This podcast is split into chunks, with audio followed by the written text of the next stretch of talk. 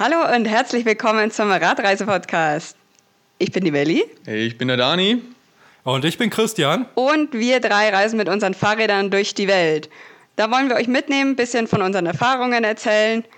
Und ihr findet uns auf YouTube, den Daniel und mich zusammen unter Vagabond. Und mich findet ihr unter Two Wheel Travel auf meinem YouTube-Kanal. Da könnt ihr noch ja, die Videobeiträge, die passend zu diesem Podcast sind, sehen.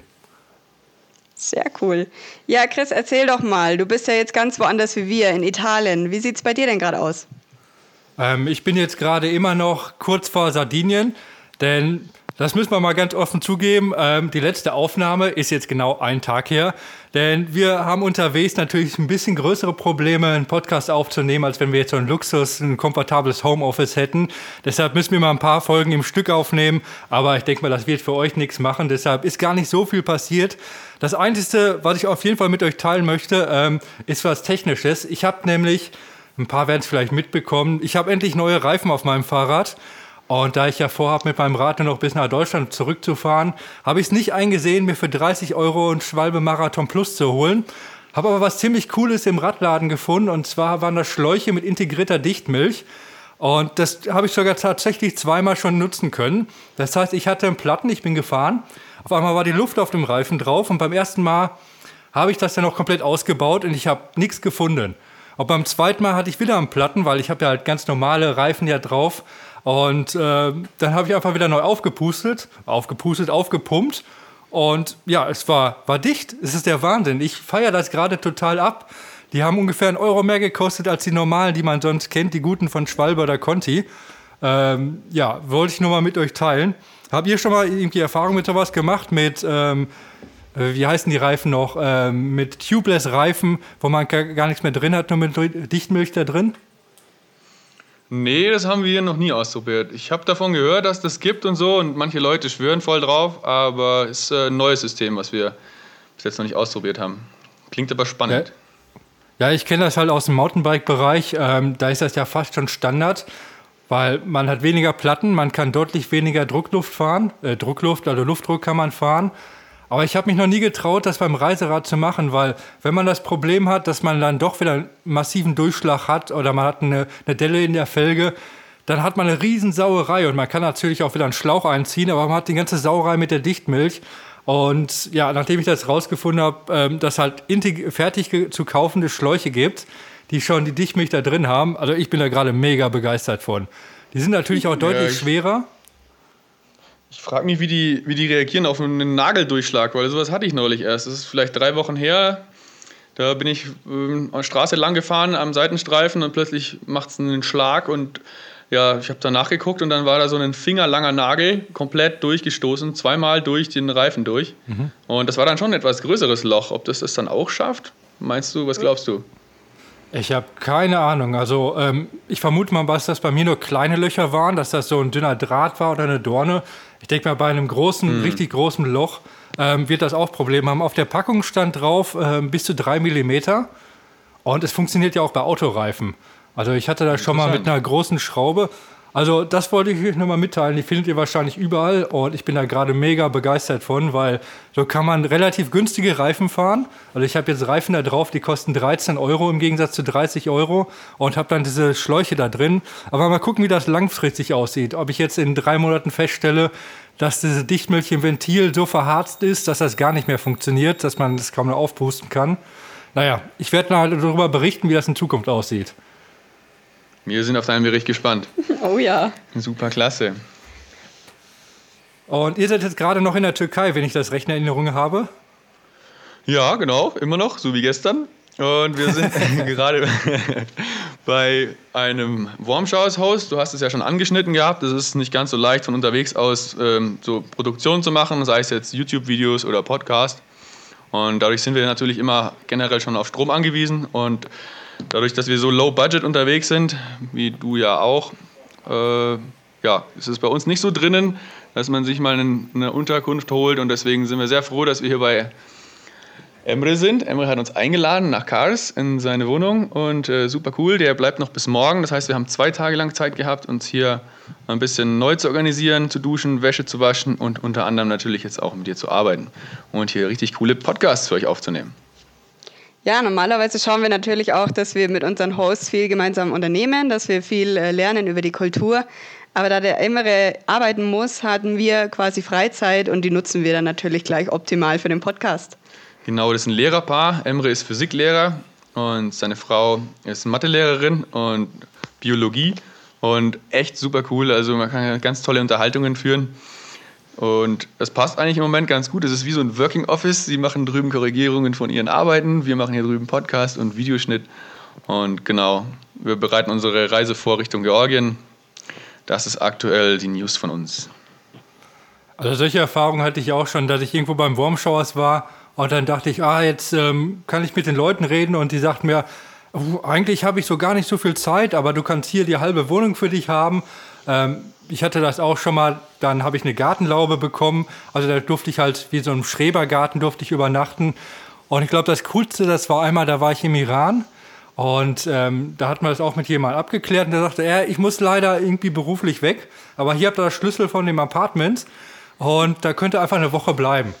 Und das war's dann. Wir haben einfach von einem sehr luxuriösen Apartment Schlüssel bekommen und das war ja, da konnten wir uns da schön ausbreiten, weil ich war da noch mit zwei anderen Österreichern unterwegs. Das war schon eine coole Nummer. Also gerade wenn man viel unterwegs ist, ja, da ist das schon eine klasse Nummer. Ja, da hast du recht. Das sind super coole Erfahrungen, die man da gemacht hat. Ich hatte auch mal eine mit, mit meiner Motorradreise in Indien. Da hat jemand gesagt, äh, ja, er ist nicht da, Couchsurfing, aber er hat ein Strandhaus und wir sollen auch einfach den Schlüssel beim Nachbarn holen, so lange bleiben, wie wir wollen. Und ein riesen Anwesen, mehr so eine Villa schon. Die war so halb fertig gebaut und also unglaublich, direkt am Strand. Das, da haben wir auch eigentlich nicht so glauben können, dass uns das jetzt wirklich passiert, dass es sowas gibt. Ja, wir hatten auch tatsächlich hier in der Türkei nochmal so ein Erlebnis. Wir haben die Person nie gesehen, aber er hat uns eingeladen und äh, in sein Haus tatsächlich. Es war super schön eingerichtet. Wir konnten so lange bleiben, wie wir wollen, konnten arbeiten. Der hat ab und zu mal eine SMS geschrieben. Aber ich finde es einfach so unglaublich, dass so fremde Leute dir ihr privates Heim anvertrauen und wirklich so viel Vertrauen entgegenbringen und nicht äh, von dir jetzt vielleicht vermuten, dass du irgendwas mitnimmst, irgendwas klaust. Da ist wirklich dieses unbegrenzte Vertrauen da und das kennen wir so aus Deutschland gar nicht. Das ist wirklich schon eine coole Erfahrung. Ja, vor allem wir, der normale Radreisende, der sieht ja auch meistens nicht so ja, wie soll man das beschreiben? So als langhaarige Bombenleger, mal ungeduscht. Ihr wisst, was ich meine. Äh, aber ja, trotzdem, ja. Das, ich habe das ja auch erlebt und das ist echt der Wahnsinn. Und das wird dann richtig skurril, wenn die Leute dann sagen, okay, ihr wart jetzt hier für eine Woche, wenn ihr in die nächste Stadt fahrt, da ist mein Cousin oder mein Bruder, mhm. dann müsst ihr unbedingt da vorbeikommen. Und dann war das einmal auch im Iran, da hatten wir schon eine andere Möglichkeit unterzukommen. Und der hat uns dann immer angerufen, why don't you call? Äh, warum habt ihr euch nicht bei uns gemeldet? Wir hatten doch hier schon alles für euch vorbereitet und wir hätten für euch gekocht. Dass der, die waren total enttäuscht, dass wir nicht bei denen untergekommen sind. Also das ist eine total skurrile Welt. Wahnsinn. Ja, das kann man sich so kaum vorstellen. Also ich habe noch nie in Deutschland davon gehört, dass es jemand, jemand einfach einen Schlüssel, wie du schon gesagt hast, im Iran in die Hand drückt und sagt, hier, ja, sperr ab, wenn du gehst, zieh die Tür zu, äh, viel Spaß. Du kannst auch alles nutzen, was hier ist, Kühlschrank ja. oder Gefrierschrank, alles, äh, was hier im Haus ist, kannst du nutzen. Das ist sowas gibt es gar das nicht stimmt, bei uns. Ja, meistens Wahnsinn. Leute empfangen einen unglaublich herzlich und äh, das erste ist dann, sie zeigen einem alles, sagen, hier ist der Kühlschrank, nimm dir, was du brauchst und ganz wichtig, frag mich nicht. Äh, das ist auch was, womit man erstmal umgehen muss, weil in Deutschland ist so gewohnt, so, man, man, wenn man irgendwo zu Gast ist, fragt man so, kann ich das, kann ich das? Äh, kann ich was in den Kühlschrank genau. tun? Wo kann ich es hin tun? Wo kann ich es hin tun? Darf ich die Wäsche waschen? Und was, wie soll ich die Waschmaschine benutzen? Und hier ist gleich so, nee, nee, nee, nee, nicht fragen, mach einfach. Das ist dein Zuhause hier, mach einfach. Und das ist gar nicht so leicht am Anfang. Ja, man hat halt so einen gewissen Respekt vor den ganzen Sachen, wenn man dann wirklich zu genau. Gast ist. Ah. Naja, ist schon cool, wenn man so andere Sachen lernt. Aber apropos andere Sachen, wir haben ja eigentlich, ähm, letztes Mal sind wir stehen geblieben in Marokko und da gibt es wahrscheinlich noch viel zu erzählen. Wo sind wir genau stehen geblieben? Oh ja, wir haben äh, geheiratet, also unsere Fake-Heirat. und es gibt noch unheimlich viel zu erzählen. Wir haben von dem Sandsturm schon erzählt das letzte Mal. Ich glaube, da können wir auch gleich anknüpfen, oder? Ja, genau. Wir haben letztes Mal sind wir aus der Sahara quasi wieder zurückgekehrt, ja, aus Mersuga, wovon wir erzählt haben, vom Schieben. Und ja, dann ging es auch wieder Richtung landeinwärts, Richtung hoher Atlasgebirge. Und genau da hat uns dann nämlich auch dann der Sandsturm getroffen. Äh, das ist eine Gegend, die ist relativ flach und man verlässt so langsam die extrem sandige Sahara. Es ist immer noch sandig, es ist karg, aber langsam kommen schon so die ein oder anderen Felsen und man sieht in der Ferne so den hohen Atlas aufragen, schneebedeckte Gipfel, alles flach und wirklich klare, schöne Luft. Man kann richtig weit sehen. Und das ist natürlich perfekt für einen richtig tollen Sandsturm, der dann über die Ebene fegt. und ja, genau so war das dann auch. Die Polizei hat uns natürlich wieder verfolgt. Wer es nicht mitbekommen hat, hört euch die letzte Folge an, da haben wir davon schon berichtet, dass wir die ganze Zeit von der Polizei verfolgt wurden und so war es da natürlich auch wieder. Am Abend, äh, wo wir campen wollen, haben wir uns gesagt, oh, hier ist aber so richtig schön mit toller Aussicht, wollten das Zelt wieder aufstellen. Die Polizei war der Meinung, das geht nicht. Dann mussten wir nach Audat El Hash, das ist ein, ein Dorf dort, wo sie gesagt haben, ähm, ja, hier könnt ihr doch jetzt äh, in, dem, in dem Hotel bleiben. Wollten wir aber nicht, äh, ging aber nicht anders. Und dann hat er gesagt, ja, kein Problem, ihr könnt umsonst bleiben. Und dafür war es mhm. schon okay für uns. Und wir haben gesagt, gut, dann bleiben wir da. Und in der Nacht wird es immer lauter, immer lauter. Die Fensterläden scheppern. Ja, was ist denn jetzt? Und da ja, hat sich dann der Standsturm schon richtig angekündigt. Zum Glück waren wir zu dem Zeitpunkt noch drinnen. Und er wurde immer stärker, immer stärker. Die Palmen haben sich draußen umgebogen. Und wir waren zum Glück drin, wir haben uns so gefreut, dass wir genau da mal nicht im Zelt waren. Und am nächsten Morgen hat es dann so nachgelassen. Wir dachten uns, ach, das ist ja toll, dann können wir ja doch Fahrrad fahren. Gehen raus und es ist wirklich alles voller Sand, überall. Der Sand ist in jede Ritze hinein. Die Fahrräder waren überall voller Sand, die Taschen, alles. Also selbst die Taschen waren wirklich zugerollt, es war alles voller Sand. Und wir dachten uns schon so richtig in Sicherheit haben wir uns gewogen und gedacht, ey, es ist vorbei, wunderbar, wir haben den nicht erlebt. Fahren dann los, fahren aus der Stadt raus, da waren dann die letzten schützenden Mauern vor dem Sandsturm und wir sehen in der Ferne so, mh, mm, ja, wie so Dunstwolken auf uns zuziehen. Und wir dachten, ja, was ist das denn? Nebel gibt es doch in der Wüste nicht. Was ist das denn? Wir fahren immer weiter und denken uns nichts und es kommt immer näher. Uh, bis ich dann stehen bleibe und mir das genau angucke und mir klar wird, das ist noch ein Sandsturm und der kommt direkt auf uns zu. Und der war äh, ganz, schön, ganz schön heftig. Und dann habe ich gesagt, stopp, wir müssen sofort aufhören, Fahrrad zu fahren, weil wenn er uns voll erwischt, weil der kam richtig schnell auf uns zu. Dann haben wir uns dann angehalten. Ich habe ganz schnell meinen ähm, mein, so ein Bufftuch um den Hals gehabt, das habe ich dann hochgezogen, meine Sonnenbrille aufgesetzt und dann konnte ich durch die Sonnenbrille durch das Bufftuch durchsehen, weil der Sand ja überall reingekrochen ist. Man konnte die Augen nicht öffnen in dem Sandsturm und wir mussten uns dann hinsetzen. Am Anfang haben wir noch versucht zu schieben, aber wir mussten uns wirklich auf die Straße setzen und das Fahrrad so halb festhalten, dass wir da äh, ja, nicht weggeweht werden. Ja, irgendwann hat es dann Gott sei Dank schon nachgelassen. Dann äh, sind wir wieder aufgestanden, haben das Fahrrad geschoben. Dann ging es auch schon den Abend zu und dann war wieder der Spuk vorbei. Ja, fahren war also absolut nicht möglich. Ich hätte nie gedacht, dass es, dass es so prasseln kann. Auch wir hatten äh, ein normales T-Shirt an, also Oberarm war frei. Und man das hat, richtig, richtig wehgetan. Ja, es ja, hat genau. richtig wehgetan. Es war wie Sandpapier. Das, der, der Sand, der prasselt auf die Haut und schmürgelt dir richtig so die oberste Hautschicht so ein bisschen ab. Am Anfang waren wir nicht mehr so braun wie vorher. Also dann schon, aber nach dem Duschen dann nicht mehr. Weil dann wird es wirklich wie so, ein, wie so ein feines Peeling, wie Sandstrahlen. Und überall hat man das gespürt. Im Gesicht, an den Fingern. Und danach war die Haut auch leicht gerötet, weil ja, das, das ist dann schon sehr reizend. Also es ist eine unglaublich krasse Erfahrung. Hm, mir fällt dann noch ein, wie es weitergegangen ist, weißt du noch? Wir wollten das Zelt aufbauen, so in einer geschützten Ebene.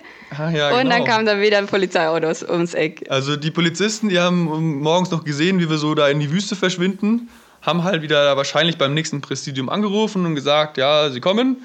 Und als wir dann halt nicht ankamen, kam dann aus der anderen Richtung ein Transporter, geguckt, wo wir sind. Und da waren wir schon fast dabei, das Zelt in so einer schönen, wirklich schönen Senke aufzubauen. Und äh, ja, dann das übliche Spiel, nein, geht nicht und so weiter und ihr könnt nicht.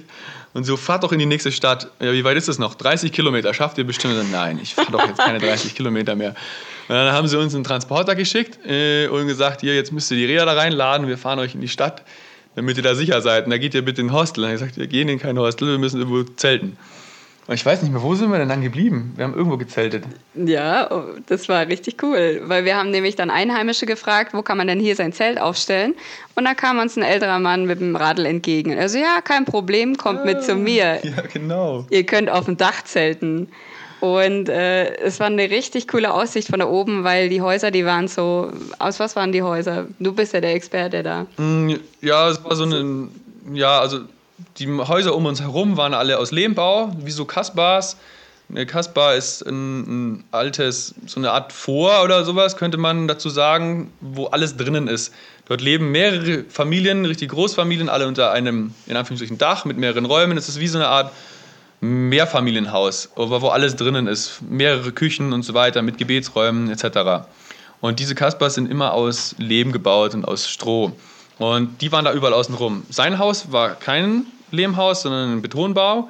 Und äh, das nennen wir, also ganz salopp gesagt, der griechische Baustil.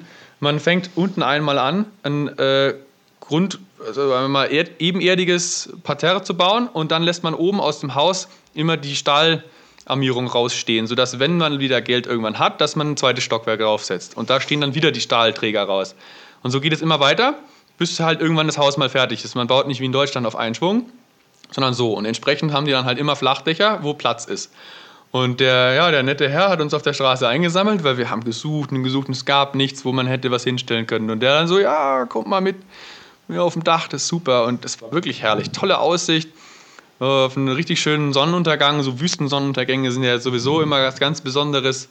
Aufgrund des leichten Staubgehalts in der Luft werden die besonders rot und wirklich ganz, ganz malerisch. Ja, und kurze Zeit später kam dann auch schon der Polizist. Ja, die, die kriegen das immer raus, wo wir sind. Keine Ahnung wie. Die haben überall ihre Augen. Auf jeden Fall hat er dann sich unterhalten mit dem Mann, der uns quasi da beherbergt hat, haben die Nummern ausgetauscht, haben uns nochmal gefragt, ja, ist alles in Ordnung? Sind die Leute nett? Und wir so, ja klar, passt ja alles. Ja, der Polizist wollte sich auch persönlich davon überzeugen, wo wir denn da schlafen, ist dann auf das Dach raufgegangen, hat geguckt, wie unser Zelt aufgebaut ist, ob uns auch nicht irgendwo ein Stein treffen kann, der runterfällt, hat sich das alles genau angeguckt. Dass es auch wirklich sicher ist und dass auch keiner hochklettern kann von den anderen Einheimischen und uns in der Nacht ausrauben. Und ja, nachdem er dann alles gesehen hat und alles für gut befunden hat, hat er gesagt, ja, schön, also wir sehen uns dann morgen früh wieder und bitte Fotos schicken, nicht vergessen. Ja. und äh, wir okay. haben uns dann tatsächlich zum ähm, Frühstück Warum noch hattet ihr dann die Probleme, einen Platz zum Übernachten zu finden? Ist das dann so dicht besiedelt oder ist das von der Landschaft her schwierig, dass das so steinig und gebirgig ist? Das war tatsächlich dicht besiedelt. Das war in einer Stadt. Die haben uns direkt in Messur rausgeworfen und da ist alles entweder voller Häuser oder ähm, Ackerland. Genau, also das ist wirklich das einzige Mal, wo es richtig schwierig war und wo es auch spät wurde dann. Weil die Polizei halt, ähm, ja, wir waren ja eigentlich schon zu einer Uhrzeit bereit zum Schlafen sozusagen, wo wir in der Wüste das Zelt aufstellen wollten und dann nochmal 30 Kilometer hinterher mit Ein- und Ausladen, dann gleich wieder ein paar Stunden dazu. Und dann mussten wir der Polizei entkommen in der Stadt, dass sie uns nicht die ganze Zeit da auch noch verfolgen. Und das haben wir dann zum Glück geschafft und sind in so einer Art Vorort gelandet, äh, wo wir dachten, ja gut, ein bisschen außerhalb wird es vielleicht was geben, aber es gab einfach nichts. Und ja, zum Glück kam uns da dieser nette Herr grinsend auf dem Fahrrad entgegen und ja, der war super nett. Leider muss man dazu sagen, dass die Polizei äh, ihm so eingeschüchtert hat, dass er sich dann die ganze Nacht lang vor das Haus gesetzt hat oh, ja, und aufgepasst, dass ja keiner auf das Dach klettert zu uns und äh, uns irgendwie oh stört. Und das fanden wir so unmöglich. Der Mann, der war so lieb und hat uns da aufgenommen, alles. Und die Polizei hat ihn so ins Gewissen geredet, was, was so eine Frechheit ist einfach, ähm, dass er sich da echt hingehockt hat, die ganze Nacht mit seiner Pfeife. Der hatte morgens knallrote Augen, war saumüde. Und ähm, ja, wir haben das dann im Nachhinein erst rausgefunden, dass er echt da die ganze Zeit auf der Veranda saß, hier auf dieser Treppe und aufgepasst hat. Ja, das tat uns mhm. dann schon echt wirklich leid. Das ist, so wollten wir natürlich nicht, dass es so ausartet. Ja. Polizei. Aber wir hatten dann ein nettes Frühstück zusammen mit der Familie und sind aufgebrochen. Und kurze Zeit später waren wir wieder in der Wüste und da haben wir dann Dromedare gesehen, die über die Straße gelaufen sind und wirklich so aus nächster Nähe. Das war echt auch nochmal richtig cool. Apropos Dromedar, ich habe ja deine Podcast-Folgen alle gehört und du wolltest ja unbedingt Kamele sehen hier im Iran, ne? Ja, da gab es ja leider keine Kamele, da gibt es auch nur Dromedare. Äh, kleiner genau. Hinweis für die Leute, die jetzt den Unterschied nicht kennen. Kamele haben zwei Höcker, Dromedare nur einen Höcker. Deshalb sind Dromedare nur halb so cool wie Kamele. Ist doch ganz klar. Ja, genau. Und da habe ich jetzt die Quizfrage schlechthin. Jetzt bin ich mal gespannt, ob die Leute da irgendwie eine Antwort drauf wissen. Was ist, wenn man einen Dromedar mit einem Kamel paart? Hat das Ganze dann drei Höcker oder gar keinen? Äh... Anderthalb wahrscheinlich, oder? Vielleicht so einen normalen Höcker und einer ist so ein bisschen kleiner, ein bisschen. Nein, ich weiß es nicht. Ob das Genau, so das habe einfach ich so mir da geht. genau in der Wüste gedacht. Es gibt ja auch hier Maultiere und Mulis und so, Pferde Ja. und Esel etc. Wie sieht das da aus? Ich habe es bis heute nicht rausgefunden. Ja, äh, schreibt uns ja unbedingt eine E-Mail zu, dass wir könnten das auch googeln, aber äh, wir verbauen Ja, das jetzt langweilig. Na, halb so Einfach, lustig. nein, wir bauen jetzt einfach auf das Halbwissen unserer Zuhörerschaft. Aber das würde mich jetzt auch interessieren, da habe ich auch gar nicht drüber nachgedacht. Ja, das sind so die Gedanken, die einem bei 45 Grad in der Wüste durch den Kopf gehen, wenn man den ganzen Tag lang da durch die Gegend fährt und es brutzelt. ja, aber Ja, coole äh, Aussicht. Also es hat sich schon gelohnt, würde ich Ja, es sagen. war wunderschön. Ähm, wenn ihr erzählt, ihr seid die ganze Zeit durch die Wüste gefahren, wie sieht das denn mit der Wasserversorgung aus? Ist das ein großes Problem oder könnt ihr da regelmäßig euer Wasser auffüllen? Also ab und an sind tatsächlich Trinkwasserquellen da. Ähm, manchmal ist es aber auch so, dass da nur die Stelle da ist und das Rohr oder der Zapfhahn total abgebaut. Dann haben wir halt direkt die Leute vor Ort gefragt, ob wir äh, Trinkwasser haben können oder eben Bars, äh, was auch immer, Cafés, wo wir dann reingegangen sind. Dann haben wir vorher nochmal probiert, ob es trinkbar ist oder nicht.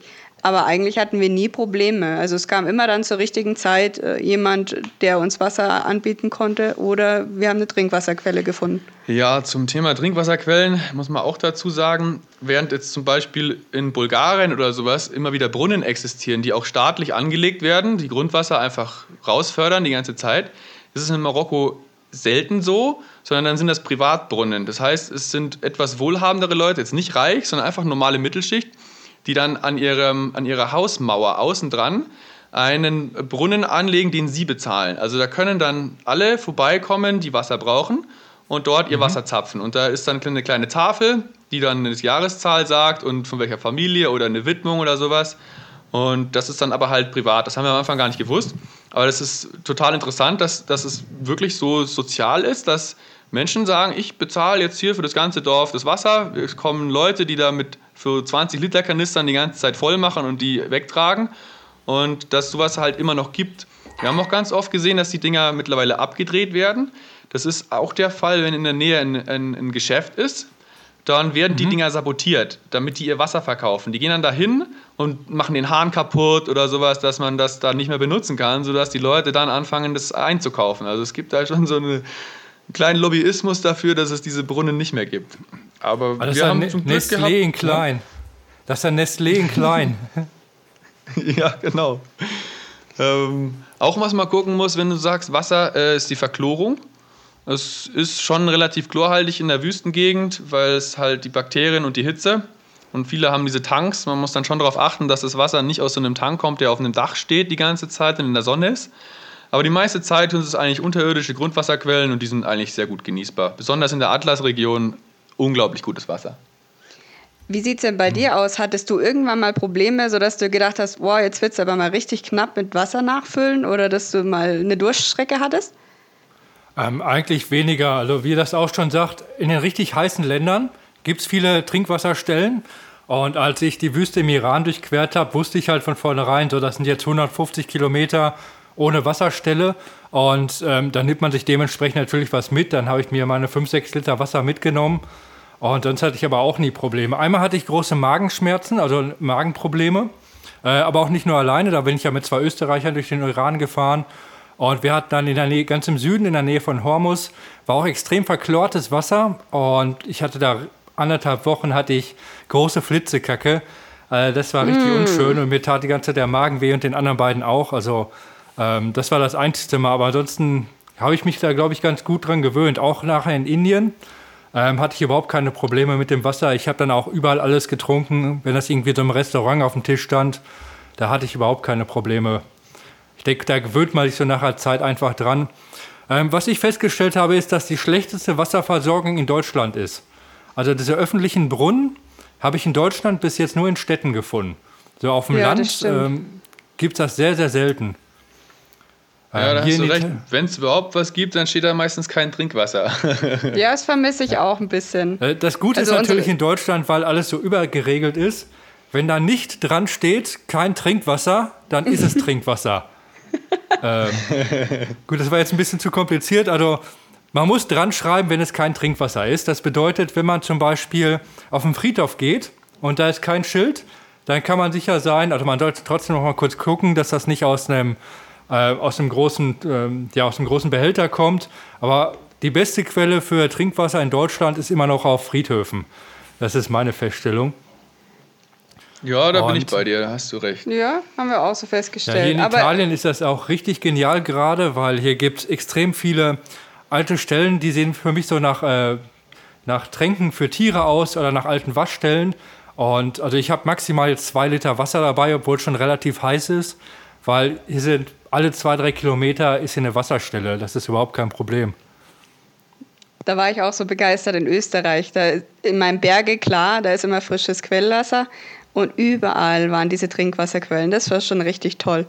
Und spätestens dann ab Albanien war ja auch überall Wasser im Überfluss. Also da war ich schon echt ganz schön happy, weil ich muss zugeben, ich habe immer ganz schön Angst, dass ich äh, Wasserknappheit habe. Und das wäre das Schlimmste für mich überhaupt, wenn ich durstig bin und kein Wasser dabei habe. Deswegen bin ich da so ein bisschen ja, komisch. Wie viel Wasser habt ihr denn im Schnitt Wasser. immer mit? Mhm. Jeder von uns hat drei Flaschen ähm, und es sind in, insgesamt etwa vier Liter wovon wir uns unseren Tagesbedarf eigentlich decken. Davon trinken wir, davon putzen wir Zähne, waschen ab und zu mal die Hände, falls es notwendig ist und tun unser Zeug abspülen und damit kochen. Und damit kommen wir eigentlich klar. Also 8 Liter Wasser am Tag ist im Durchschnitt ausreichend. Manchmal brauchen wir mehr, wir haben noch Wassersäcke und gegen Abend hin machen wir halt alles nochmal voll, dass wir dann auch für den nächsten Morgen nochmal was haben und frisch starten können. Also ich habe jetzt auch, wenn ich wieder losfahre, habe ich mir schon so einen kleinen Wasserfilter organisiert, so ein, ich glaube, wie heißt das, Soja Mini. Und ich hatte auf meiner letzten genau. Reise, ja, auf der letzten Reise hatte ich so einen äh, Strohhalm hatte ich mit. Der wurde mir nachher geschenkt von Leuten, die den überhaupt nicht gebraucht haben, die nach Hause gefahren sind. Ähm, ich habe den aber wirklich nie benutzt. Also es gab für mich eigentlich nie eine Situation, dass ich aus einer Pfütze trinken musste. Äh, musstet ihr sowas schon mal benutzen, so Wasseraufbereitungssachen? Nein, wir Bisher haben gar nicht, nee. auch so einen Faserfilter dabei. Und wenn nichts mehr hilft, so ein paar äh, Reinigungstabletten noch. Haben wir aber noch nicht benutzt. Was wir aber auf jeden Fall empfehlen können, sind Kaffeefilter. Die haben wir jetzt zum ersten Mal benutzen müssen, weil wir hier in der Gegend um, um den Ararat rum, an der armenischen Grenze hier, ähm, Dogobaya sieht, sehr staubig und sehr schlechtes Wasser. Und äh, ja, da waren dann, ich würde sagen, es ist Regenwasser gewesen oder sowas. Ich bin mir nicht ganz sicher, auf jeden Fall haben Stückchen drin rumgeschwommen. Das Wasser an sich war eigentlich in Ordnung, aber mir waren diese Stückchen nicht geheuer. Und das jagt man dann einfach einmal durch den Kaffeefilter, dann sind die Stückchen alle weg. Und das kann man dann abkochen für Tee zu machen und so normal, wenn wir kochen, Bulgur ja. kochen. Und zum Kochen ist es ja völlig ausreichend. Und der Tee war dann auch absolut in Ordnung. Wir haben keinerlei Schmerzen gehabt. Und dafür wäre es halt jetzt einfach ja, chemische Belastung, die nicht notwendig ist, wenn man so eine Tablette benutzt oder wenn man jetzt seinen Wasserfilter wegen so ein paar Stückchen da verunreinigt, weil das ist ja auch immer so eine Sache, wenn man den benutzt, muss man ihn reinigen, dann muss man Chlor reintun, damit er wieder benutzbar wird, weil sonst nehmen da drin die Bakterien in der Keramik überhand und dann kann man den quasi auch wegschmeißen. Also ernsthafte Fälle hatten wir bisher nicht, wo wir den wirklich hernehmen mussten. Das kommt wahrscheinlich irgendwann noch.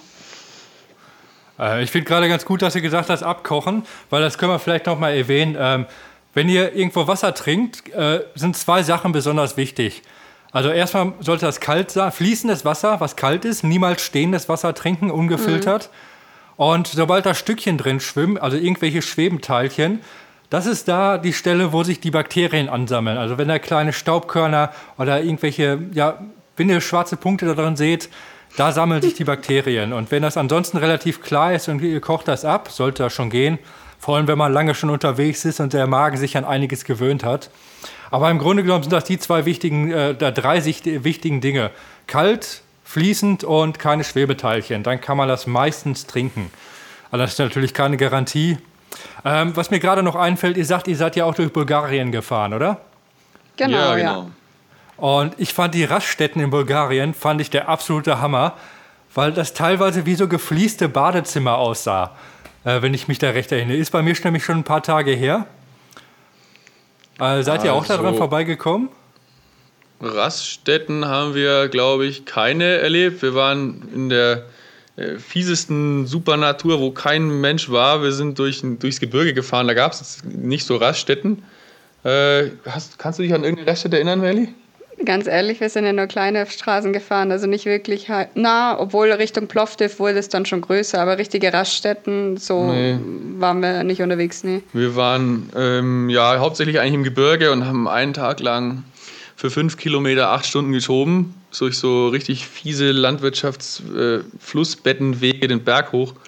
Weil deswegen sind wir so nicht wirklich in äh, Raststätten vorbeigekommen. Aber Wasser war auch super. Was wir halt auch besonders gesehen haben in Bulgarien, waren diese ganzen äh, Grillstationen, wo ja, sich die Leute alle getroffen haben. Picknickstationen, die gab es wirklich, keine Ahnung, alle zehn Kilometer. Irgendwo so Picknickstationen mit fließend Wasser und Gebirgswasser und so richtig gutes Wasser. Vor allem das beste Wasser haben wir bis jetzt in Bulgarien getrunken. Wahrscheinlich meine ich das auch gerade damit, nicht Raststätten, sondern es war halt eine Ach Grillstation, so. da gab es Wasser und es war gefliest und es war meist so ein bisschen verschnörkelt ah. mit so ja, billigen Marmor, will ich das mal sagen. Äh, das hat ah, mich ja, so ein bisschen klar. begeistert. Das mal, ja, ich, wir äh, haben jetzt an äh, Autoraststätten oder sowas gedacht, auch. so Tankstellen Nein. und so. ja, ja, die, die waren cool. Super, ja. richtig genial. Das hat Spaß gemacht. Die sind manchmal sogar eingerichtet, hast du es gemerkt? Es gibt, äh, manche von denen haben eine Überdachung, also viele eigentlich, und die haben sogar Schränke drinnen. Da gibt es dann Salz und Pfeffer, die, die üblichen ja, Sachen, genau. die man halt so braucht und manchmal auch Zwiebeln da. Leute bringen was, Leute nehmen was mit und also echt cool. Und da ist ja auch immer üblich, dass das eine angebundene Tasse dran ist, aber ich habe da meistens meine eigene genommen. Muss ich ja, ehrlich gestehen. ich meine, wenn der immer durchgespült wird, geht das wahrscheinlich. Aber ich glaube, über Bulgarien äh, müssen wir uns später nochmal unterhalten, weil ich bin auch, ich wollte ja nur durchfahren und ich bin dann in den Süden gefahren, und dann bin ich wieder in den Norden und dann bin ich ganz in den Osten und dann bin ich an der Küste runter und ach, ich bin da super lange in Bulgarien gewesen. Das hat mir ja, da echt richtig gut gefallen. Tolles Land. Aber, ist auch ein schönes Land, ja. Ach, äh, wir sind schon wieder total abgeschweift. Ja, ich glaube, da haben wir noch viel zu erzählen. Deshalb lasst mal wieder nach Marokko zurückkommen. Ähm, ihr hattet den Sandsturm erzählt. Da wollte ich noch mal nachfragen mit dem Sandsturm.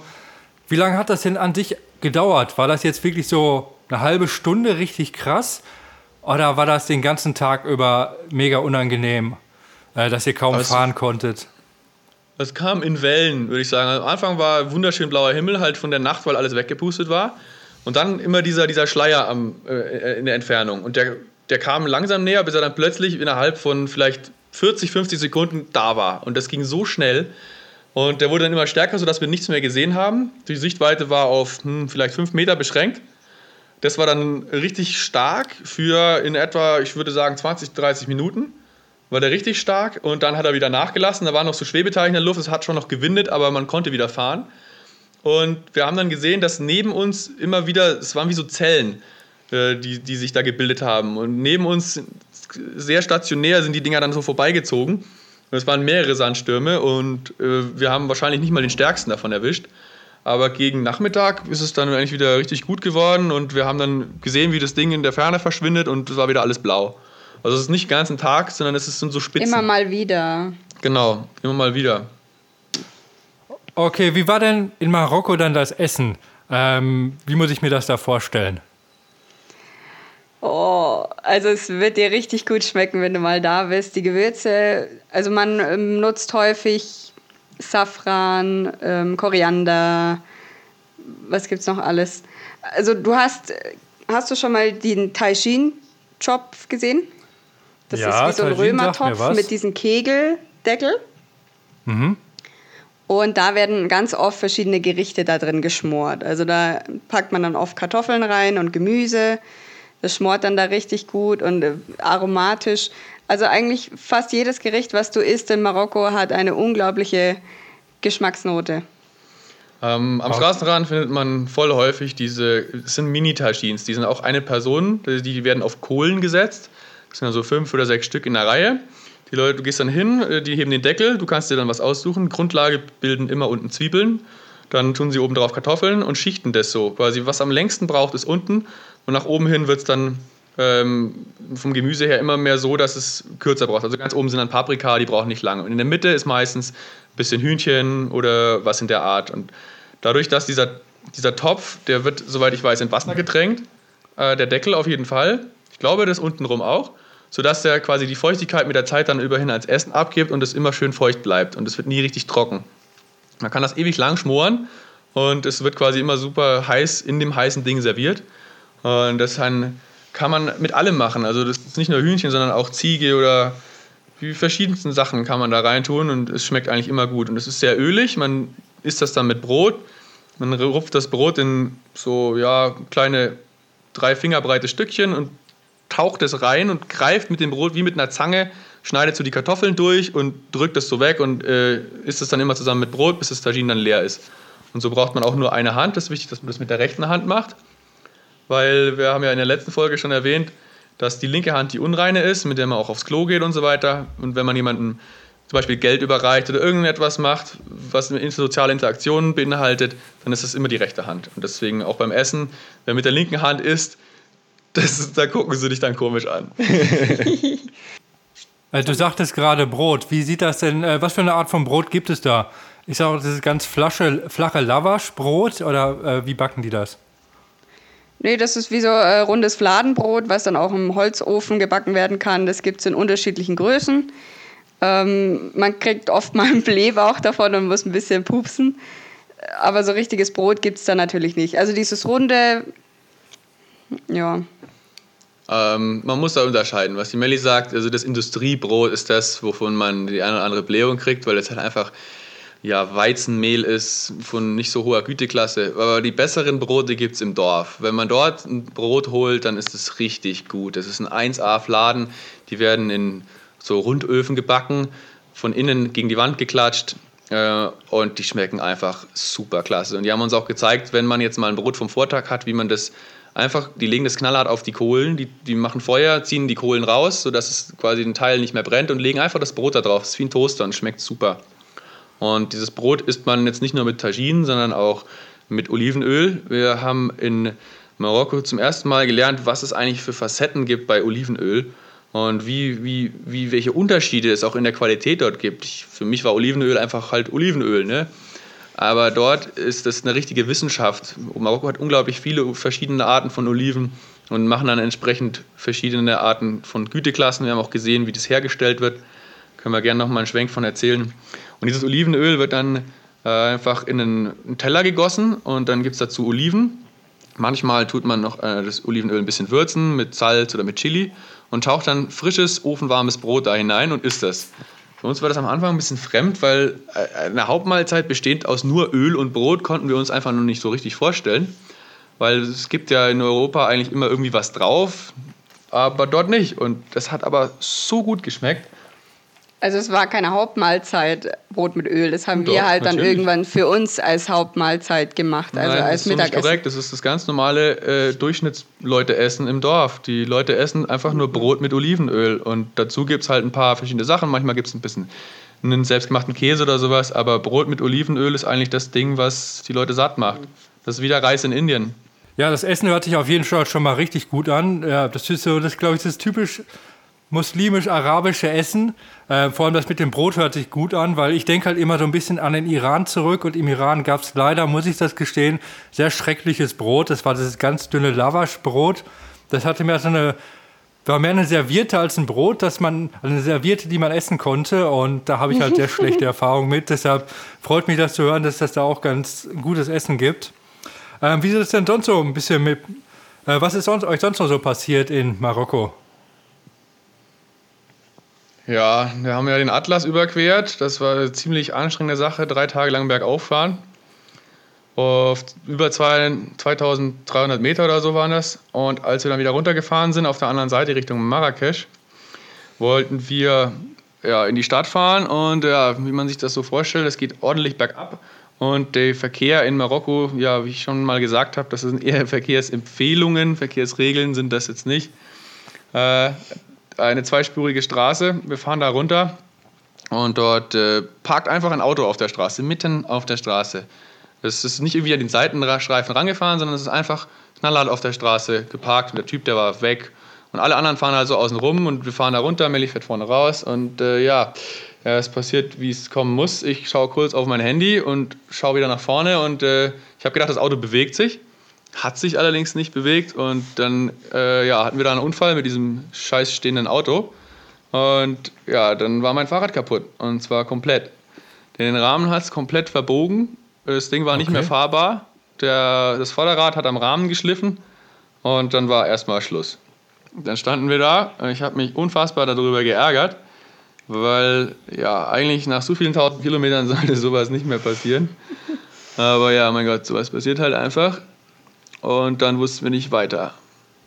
Ist denn der Rahmen ja. an sich verbogen oder die, Feder, äh, die Federgabel, die, äh, die Gabel vorne? Nee, der Gabel, da ging es gut. Das war der Rahmen, das war das Stück, wo der, der Holm übergeht in den Rahmen. Mhm. Äh, das ist genau dieses Verbindungsstück äh, unterm Steuersatz. Und da hat sich das Oberrohr so nach innen reingebogen mit dem Rohr drunter, mit der, mit der Querstrebe, dass da dann halt einfach Schluss war. Das kann man auch alles in unseren YouTube-Videos nachgucken. Das war ein ganz schöner Act, wie wir dann nach Marrakesch gekommen sind, wie wir es repariert haben und so weiter. Das das war ganz schöner Stress. Aber ja, da zeigt sich mal wieder, dass wir Glück hatten, dass wir uns einen Stahlrahmen gewählt haben, weil mit einem Aluminium wäre komplett Schluss gewesen. Das wäre unreparabel. Dann hätte ich, also ja, ihr habt das, nicht. Ihr habt das wieder gerade gebogen oder was habt ihr dann gemacht? Ah, das war eine spannende Aktion. Also ja. Mittlerweile kann ich drüber lachen. In dem Moment habe ich mich unfassbar über mich selbst geärgert und natürlich mein Ärger auf dieses Auto auch projiziert. Weil wer parkt denn bitte mitten auf der Straße? Ja. Marokkaner. Okay, jedenfalls haben wir dann halt per Anhalter einen Pickup organisiert, der uns nach Marrakesch gefahren hat. Und dort sind wir erstmal zu unserem Host. Oh je, das war auch lustig. Der hat uns, ich glaube Couchsurfing war das, der hat uns gesagt so, naja, also der hat Couchsurfing eigentlich nur gehabt, weil er dachte, es wäre so eine andere Art von Dating-Plattform. Also der war eigentlich auf der Suche nach einer Frau. ja. Der war ganz überrascht, dass wir äh, schlafen wollten bei ihm und hat uns ganz woanders hin beordert. Also es war ein bisschen komisch, wo wir angekommen sind. Und dann hat er uns dann ganz kurzfristig zu seinem besten Kumpel gesteckt und seiner Frau, die hatten noch ein Zimmer frei und da ging es dann ganz unkompliziert. Nee, also es war, er hat äh, zusammen mit jemand anderem in einem einzigen Zimmer geschlafen und äh, man konnte zwischen den beiden Betten vielleicht noch zwei Handbreit Platz und da war natürlich nicht Platz für uns. Und mhm. dann hat er einfach gesagt, fahrt zu dem, fahrt zum Karim, äh, ich hole euch ab und äh, der Karim wusste von gar nichts. Der hat einfach gesagt, hier, ihr könnt beim Karim schlafen. Und seine Frau wusste auch von nichts, aber sie haben halt gute Miene zum bösen Spiel gemacht und gesagt, ja, ihr könnt hier schlafen. Wir haben von dem natürlich alles nichts gewusst, weil auf seinem Profil steht, äh, kein Problem und es ist Platz genug und was weiß ich, aber dem war nicht so. Jedenfalls, als es dann irgendwie alles mal geklärt war und wir bei ihm waren und ähm, dann wussten, wo wir unsere Sachen lassen können, konnten wir uns dann auch endlich um das Fahrrad kümmern. Und da äh, hat uns jemand auf der Straße angesprochen, so, ja, und was macht ihr? Und der halt konnte sehr gut Englisch. Man hat dann gesagt, er weiß, wo hier das Schweißerviertel von Marrakesch ist. Und dort sind die mhm. ganzen Profischweißer, die so ziemlich alles machen, vom Gartenzaun bis zum Auto. Da habe ich mir gedacht, ja gut, okay, passt, dann schauen wir doch da mal hin. Allerdings, ja, ich habe mir da wohl zu viel erhofft. Er hat keine Ahnung gehabt, was er eigentlich machen soll. Und im Endeffekt habe ich ihm dann so mit Händen und Füßen erklärt, ungefähr wie ich es mir vorstelle, und zwar das Fahrrad umzudrehen. Dann nehmen wir ein langes Stahlrohr, stecken das von unten in die Gabel, an mhm. der Stelle, wo diese, dieses Loch ist. Und zwei Leute oder drei halten das Fahrrad von hinten fest und zwei oder drei werden dann an dieser Verlängerung der Gabel das ganze Ding versuchen zurückzubiegen. Weil er wollte erst an den, am, ja, am Holm, also an der Führung, da wo im Endeffekt das Rad eingehängt wird, und dann hätten wir den Holm komplett verbogen. Und so haben wir es dann aber doch geschafft, mit Teamwork, fünf, sechs Leute zusammen, das Fahrrad so zurückzubiegen, dass, dass, dass der, der Reifen nicht mehr am Rahmen geschliffen ist. Und ja, dann wurde das Ganze geschweißt. Das konnte er sehr gut, also top Nähte gemacht und noch ein kleines Stahlteil hineingebaut, sodass es nicht wieder zurück sich biegen konnte und die Schweißnaht nicht reißt. Also an und für sich eigentlich eine gute Arbeit so. Hat einen Nachmittag lang gedauert. Ich habe dafür 10 Euro bezahlt und er hat das Ding dann auch noch lackiert, dass es nicht rostet und abgeschliffen. Und ja, mit dem Ding konnte ich dann wieder bis zurück nach Deutschland. Ja, da habt ihr ja nochmal Glück gehabt. Also der Rahmen oh. war jetzt bei dem Bruch oder bei dem Sturz nicht, ge, nicht gerissen oder musste da, äh, hatte da auch einen bösen Defekt, dass irgendwie eine Schweißnaht gerissen ist oder das Rohr böse eingedellt das, war? Das gar nicht. Er hat sich, er hat sich verstaucht. Also es war, das war eine richtig saubere Stauchung, weil ich geradeaus draufgefahren bin. Ich habe das ja auch gesehen. Also wenn man vom Motorradfahren her lernt, also du liest ein Hindernis oder irgendein Tier, niemals lenken. Auf keinen Fall. Es wird viel schlimmer. Halt geradeaus drauf und zieh die Bremsen, steh auf und lehn dich richtig rein. Dann ähm, passiert weniger als wenn du dann versuchst zu lenken. Genauso habe ich es da auch gemacht und deswegen ist die Stauchung auch richtig schön sauber gerade gewesen. Es war nicht verbogen. Okay. Sogar das, der Reifen, also die Felge war 1A, da war nicht mal ein Achter drin. Das war richtig gut. Und das war halt wirklich nur der Rahmen an dieser Stelle. Und durch das Zurückbiegen ist er dann aufgerissen an der Stelle, wo es halt gestaucht war. Aber das war kein Thema, weil er das halt mit ordentlich Schweißnaht zugebuttert hat und dann diesen Stahlträger zwischen Oberrohr und dem, dem unteren quasi reingemacht hat vorne. Es war wie so eine Verbreiterung des äh, Steuersatzes unten und ja, das hat dann auch sehr gut gehalten, muss ich sagen. Ich habe das Ding immer noch. okay, also du fährst jetzt immer noch mit dem Rad weiter, also das hast du noch nicht ausgetauscht? Nein, nein, das habe ich ausgetauscht, aber ich habe es zu Hause als Andenken an ah, okay. dumme ja. Aktion. Ähm, ja, wenn du sagst, gerade ausgetauscht, ähm, was ihr mir im Vorfeld erzählt habt, das war dann auch so ziemlich das Ende für euch in, in Marokko, weil da hat euch, glaube ich, dasselbe Schicksal ereilt, was so gut wie alle Leute ereilt hat. Und der Unf mhm. die unfreiwillige Pause aufgrund von Corona. Äh, wie hat euch denn Corona getroffen? Wie habt ihr das erfahren und habt ihr das vor allem äh, von Anfang an ernst genommen? Weil das ist ja gerade, was ich nicht gemacht habe. Ich dachte, das ist wieder so eine Kleinigkeit wie Schweinegrippe, Vogelgrippe, mhm. alles, was immer jedes Jahr durch die Presse ge gejagt wird. Und ich dachte erst, ja, das ist nach vier Wochen vorbei lasst jetzt doch mal ein Rad in Indien und äh, komm dann in vier Wochen einfach wieder. Ich wollte erst gar nicht nach Hause fahren. Also ich musste mich da erst wirklich überreden, äh, zu überreden lassen.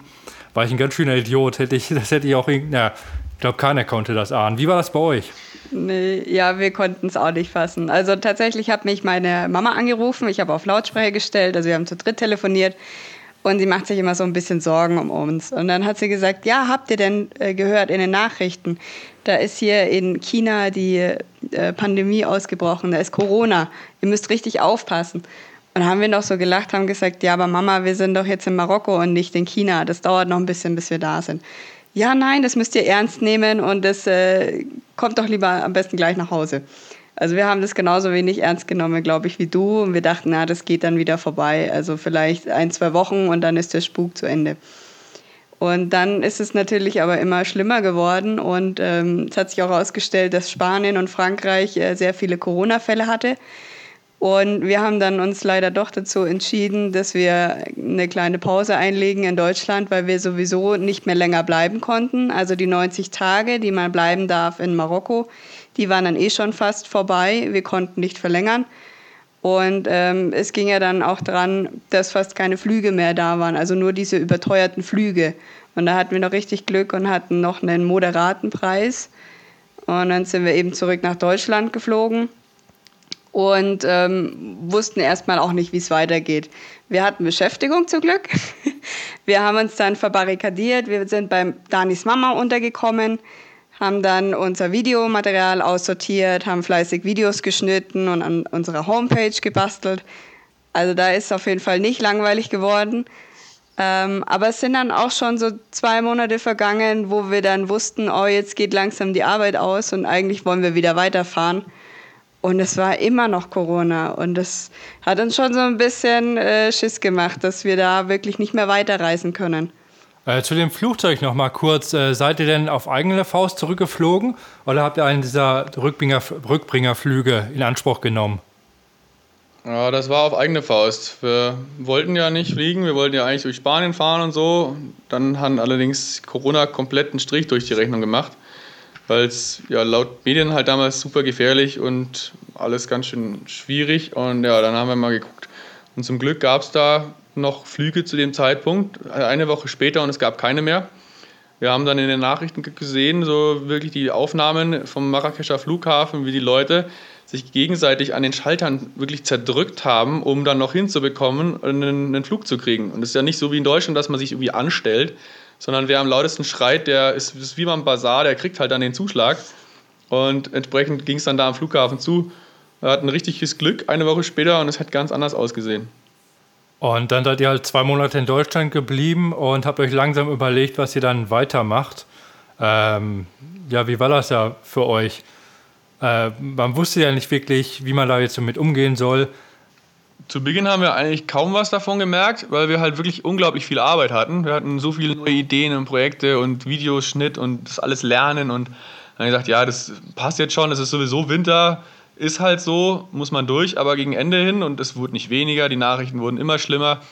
Ja, wie Meli schon gesagt hat, da haben wir dann schon ein bisschen Schiss gekriegt, weil die Arbeit halt, ich meine, wir hätten ewig so weitermachen können, aber irgendwann willst du dann auch doch wieder raus und es wurde nicht weniger und wurde nicht weniger. Und dann haben wir irgendwann gesagt, was sollen wir denn machen? Dann fahren wir jetzt einfach mal los, weil die, die Restriktionen, die es damals gab, die wurden dann gelockert. Das war das erste Mal, dass es eine Lockerung gab. Und dann durfte man auch wieder raus und so und rumfahren. Und dann haben wir gesagt, jetzt fahren wir einfach mal mit dem Fahrrad. Solange wir noch in Deutschland sind, gibt es ja eh keine Grenze. Jetzt fahren wir halt mal von Bamberg Richtung München und Rosenheim und besuchen da ein paar Leute und fahren halt dann, ja, hoffentlich irgendwann mal in Richtung Österreich. Und genauso kam es dann auch, weil nämlich ein an dem Tag, an dem wir über die Grenze fahren wollten, hat die Grenze geöffnet. Und von dort an hatten wir ein super Karma und kamen immer genau so an, dass die Grenzen alle aufgemacht haben. Und so sind wir dann bis hierher in die Türkei, von einer Grenzöffnung zur nächsten gefahren. Ja, man muss das ja auch dann beachten, wir sind ja alle keine Experten, was das Thema angeht. Und ähm, das heißt, auch wenn wir unterwegs sind, nehmen wir das auf jeden Fall ernst, wenn das der allgemeine äh, Konsens ist dass man halt wirklich ein bisschen darauf achtet, dass man halt nicht so viel Kontakt mit den Leuten hat, dass gerade wenn man reist, dass man ja die Sache schon ernst nimmt, ähm, aber trotzdem ja, findet man dann schon Wege, dass das einigermaßen funktioniert, wenn man sich trotzdem an die ganzen, ja, an die ganzen Recht, Richtlinien hält. Das geht da schon einigermaßen. Ich war ja auch in Österreich unterwegs zu der Zeit, wo dann auch alles sehr offen war, ähm, bis sich das dann wieder geändert hat. Und ja, von ähm, Österreich, äh, wo seid ihr dann danach hingefahren? Dann ging es für uns nach Italien. Wir sind aber nur den oberen Teil von Italien gefahren, sind dann bei, ähm, jetzt muss ich mal kurz auf der Karte nachschauen. Wir sind dann abgebogen nach Triest und dann da weiter nach Slowenien, immer an der Adria entlang. Das war eine unglaublich schöne Route. Wir sind da auf einer alten Eisenbahnstraße gefahren, der Ponte Vanna Weg. Das ist eine stillgelegte Eisenbahnstrecke und von der Steigung her dann entsprechend schön gemütlich, weil Eisenbahnen nicht senkrecht den Berg hochfahren. War eine tolle Aussicht, ein paar Tunnel und alles aufbereitet für Fahrradfahrer und Fußgänger.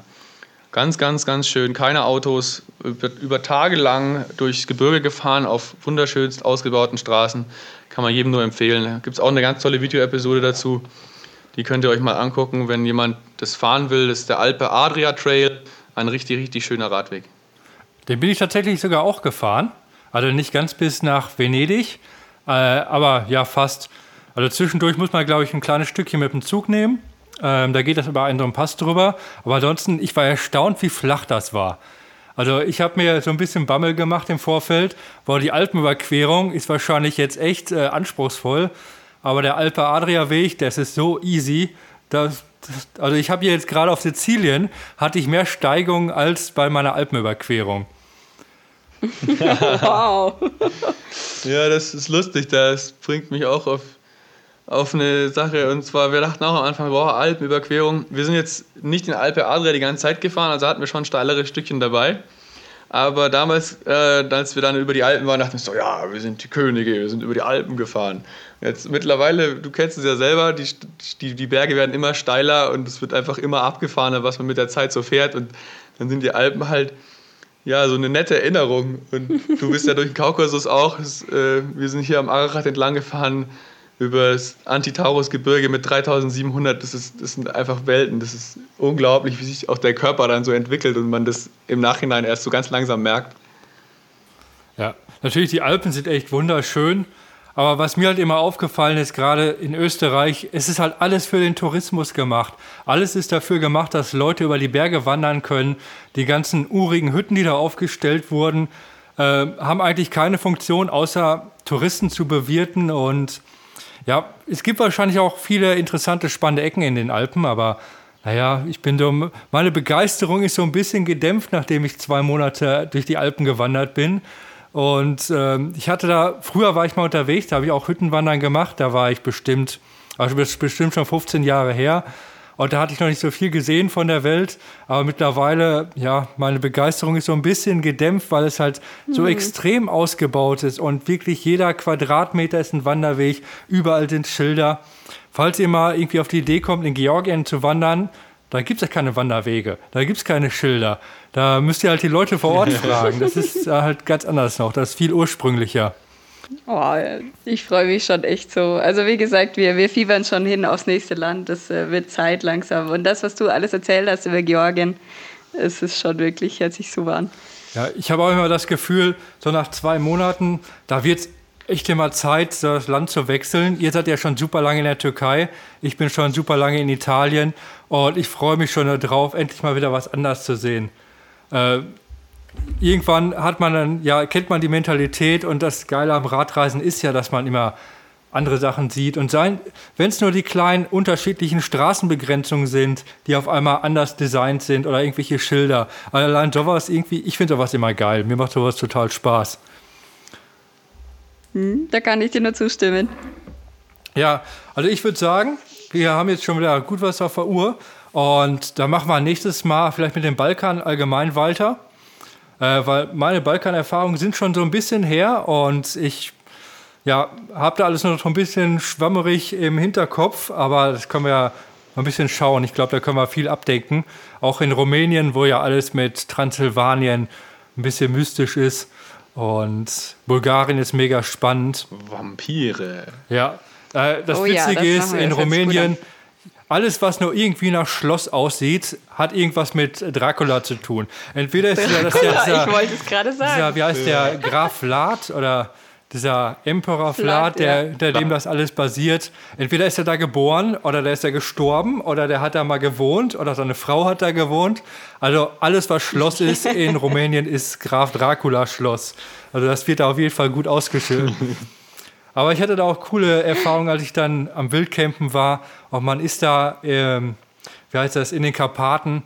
Und dann hört man, ich weiß nicht, ob es Wölfe waren, oder ob das nur sehr eigenartige Hunde waren, aber man hört bei Vollmond in der Nacht im Gebirge dann das Heulen der Hunde oder Wölfe, ich gehe mal von Wölfen aus, und da kann man schon irgendwie verstehen, woher diese, diese Mythen kommen, dass es halt Werwölfe gibt und Dracula. Ja. Naja, aber da kommen wir vielleicht nächstes Mal zu. Ähm, ja, vielleicht können wir mal einen Blick in die Zukunft werfen. Wie sieht es jetzt in den nächsten Tagen für euch aus? Wo werdet ihr hinfahren? Ja, wir werden an der Grenze entlang fahren und hoffentlich dann auch bald nach Georgien übersetzen mit dem Fahrrad. Genau, morgen geht es wieder weiter.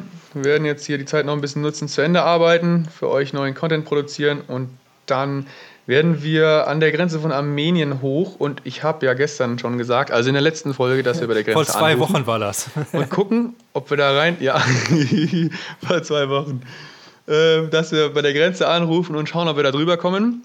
Das ist immer noch aktuell. Also es sieht so aus, es gibt drei Grenzübergänge und einer davon, das ist der, den wir nehmen wollen, das ist der Türk Gözü nach Walle und vielleicht hat er sogar offen. Also bis jetzt sieht es gar nicht schlecht aus. Akbash hat zu, das ist sicher. Batumi ist offen und jetzt kommt es auf den Kleinen an, weil dann können wir nämlich eine richtig tolle Route nehmen, von der wir euch dann nächstes Mal berichten. Ja, sehr gut. Batumi ist auch jeden Fall auch interessant zu sehen, weil Batumi ist halt komplett anders als der Rest von Georgien. Ähm, in Georgien ist nämlich Glücksspiel legal. Und deshalb kommen extrem viele Leute aus der Türkei, junge Leute nach Batumi, weil da gibt es halt Casinos und da ist dann halt Glücksspiel. Es gibt dann Strandpromenaden mit so schick oder möchte gern schicken Hausclubs und so Strandcafés wo dann europäische DJs hingekarrt werden. ähm, ja, also es ist komplett anders als der Rest von Georgien. Und sobald man aus Batumi dann raus ist, dann kriegt man dann das wirkliche Georgien zu sehen.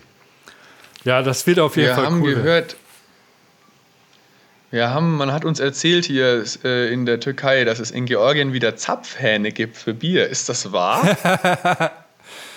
ja, äh, ich kenne das eine Geschichte von Georgien. Mir hat mal jemand erzählt, ein Georgier, ähm, also Georgien ist ja ein sehr schönes Land und das war so, als Gott die Welt geschaffen hat, hat er alle Länder geschaffen und alle Völker haben sich versammelt und er hat jedem Volk ein Land zugeordnet. Alle Völker waren da, bis auf die Georgier, weil die haben gefeiert, die hatten gute Laune, die hatten Spaß. Und Gott hat es so gut gefallen, dass er den Georgiern das schönste Land von allen gegeben hat. Also die Geschichte habe ich von einem Georgier gehört und ich glaube, da könnte Ach, was dran sein. Das klingt gut. Wir freuen uns drauf. Ja. ja, ich bin auf jeden Fall gespannt, was ihr da berichten werdet, weil ich denke mal, wenn wir nächstes Mal zusammenkommen, dann werdet ihr in Georgien sein. Ich bin dann hoffentlich auf äh, Sardinien. Das zieht sich bei mir auch immer. Ich bin ja auch immer super langsam unterwegs, äh, bis ich mal irgendwas schaffe, irgendwo anzukommen. Aber naja, wir haben ja keinen Stress. Der Weg ist das Ziel. Und ja, mal gucken, wie das Genau. wird. Ja, dann kommen wir zum nächsten Thema. Ähm, nächste Thema sie ist der Song der Woche. Wir haben wieder einen Song für euch ähm, auf unserer Playlist. Das ist die mittlerweile auch umbenannte Playlist. Das ist die Radreise-Playlist, die auch ähm, unter den Shownotes verlinkt ist. Oder ihr sucht bei Spotify nach Radreise-Playlist.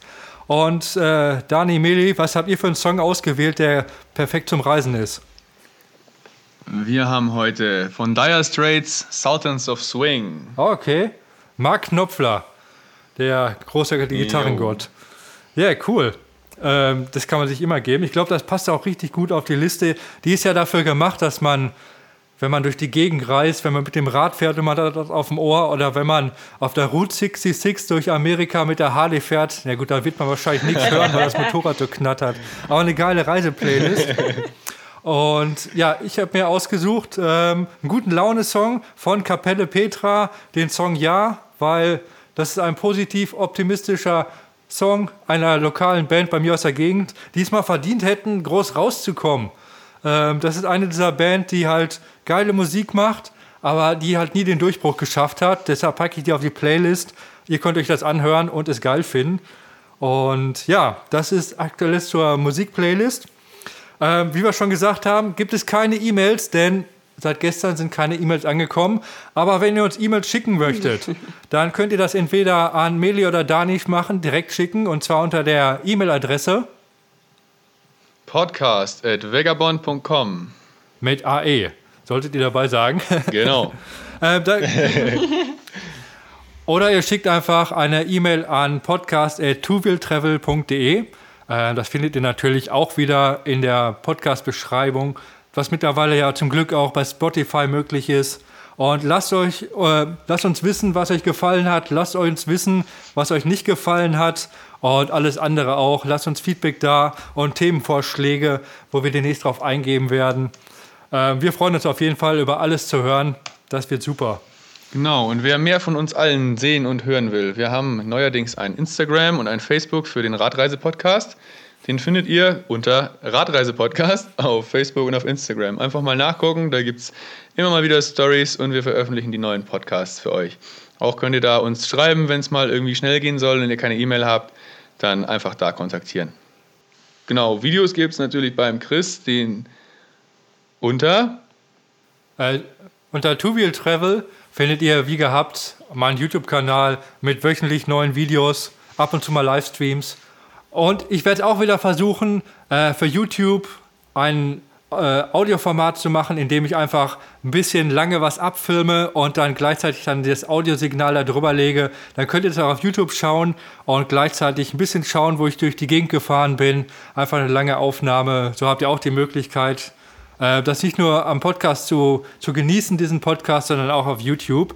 Ähm, das werdet ihr dann auch irgendwo, irgendwo werdet ihr das finden, wenn ihr uns folgt. Das könnt ihr auf keinen Fall verfehlen. Genau, und wer uns ähm, mal ein bisschen zugucken will und auch die Sachen, die wir so erzählt haben, hier Marokko etc., könnt ihr schauen auf YouTube unter, Vagabond mit V-A-E. genau, und auf Instagram und Facebook ist es Vagabonds World. Aber das packt der Chris alles in die Show Notes. Ja, genau. Da findet ihr auf jeden Fall genug Radreise-Content, dass ihr extrem viel habt, was ihr konsumieren könnt. Aber viel besser wäre es, wenn ihr nicht so viel vom Computer sitzt, sondern einfach mal rausgeht und selber fahrt. Äh, schnappt euch einfach ein altes, altes Zelt, das ihr im Keller findet und packt das irgendwie auf euren Gepäckträger, fahrt einfach mal los und guckt, was passiert. Ich glaube, das ist immer noch viel besser, als wenn ihr zu viele Sachen, ne, ja, zu viele Sachen am Computer schaut. Und den Podcast könnt ihr immer noch unterwegs hören. Wir liefern die Inspiration und ihr könnt es dann ausleben. Sehr gut. Deshalb vielen Dank fürs Zuhören. Wir hören uns in 14 Tagen wieder. Ein Schau von mir. Ja, Servus und Goodbye. Wir freuen uns aufs nächste Mal. Bis zum nächsten Mal. Geht raus an die Luft. Tschüss. Ciao. Ende. Ende.